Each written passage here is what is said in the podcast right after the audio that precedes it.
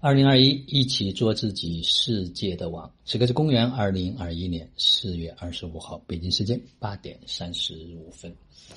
那昨天呢，在参加沙鹰读书会的第一届领读人大会过程中间，听了很多家人分享了他们成长的故事。真的，有时候是听别人的故事，悟自己的人生。其中呢，有一位家人分享了一句话，我印象特别的深刻。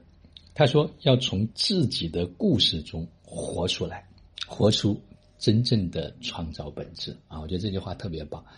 每个人的剧情都不一样，看似好像我们在剧情中间，在我们的生活中间发生着很多很多的事儿啊，但是这些事儿的目的只有一个，是为了让我们认出我们到底是谁。”我们是那个真正的无限，怎么在生活中间无限？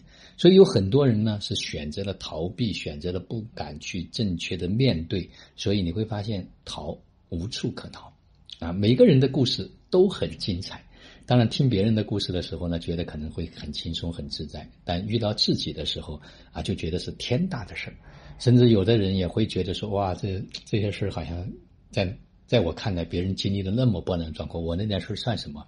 啊，鸡毛蒜皮，所以每个人成长的阶段，每个人所经历的事件都不一样。但是我们可以从在每一个发生的过程中间，是选择勇敢的继续向前走，还是选择退缩？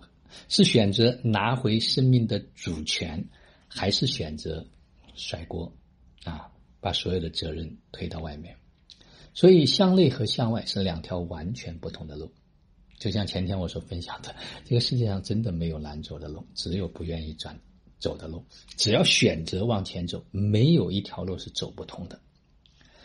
大家一定要相信，我们既然作为这个人，进入到这个人性游戏，进入到这个剧场中间来，那一切实际上都已经安排的妥妥的了。只要我们愿意去交托，愿意选择坚定的、确信往前走，那条路一定会通。好了，祝福所有在探索生命这条道路上的家人们，都可以披荆斩棘，勇往直前，一定都会迎来终极自由。就让我们每一天、每一刻、每一分、每一秒，都活在爱、喜悦、自由、恩典和感恩里。知行生活道，有道好生活，做有道之人，过有道生活。